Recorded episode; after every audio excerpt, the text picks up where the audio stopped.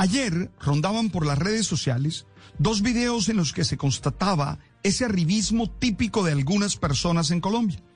En el primero, una señora agredía y le gritaba muerta de hambre a una funcionaria de la aerolínea, aerolínea Bianca, solo porque amablemente le pedía que se colocara el tapabocas. En el otro video, un joven se baja de una camioneta e insulta con las peores palabras a dos funcionarias del tránsito mientras les dice que su carro es muy caro, cumpliendo su trabajo. Oye, ambos videos, insisto, son una clara expresión del arribismo, el cual se entiende como ese proceso en el que las personas se aferran al consumismo para aprender a estar en una élite, para aparentar vivir en esa élite. Es decir, creen que por poder comprar tal o cual cosa, que es costosa, o por andar en tal o cual carro, se le dan derechos sobre otras personas.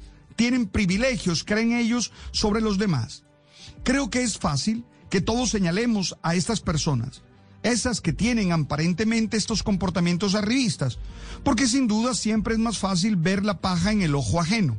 Pero el ejercicio es evaluarnos para ver si nosotros mismos en algún momento de la vida nos hemos comportado de esa manera. Quizá cuando alzamos la voz o hablamos con prepotencia frente a las personas que nos prestan algún servicio. Tal vez allí tenemos posturas arribistas.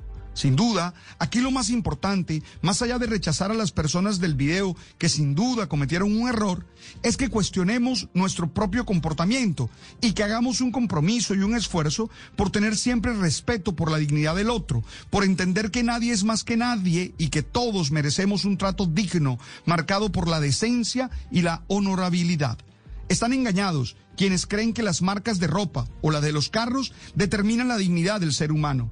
Quienes caen en esas lógicas terminan sacando lo peor de sí y poniendo por encima de la humanidad lo material que nunca es más valioso ni merece más cuidado.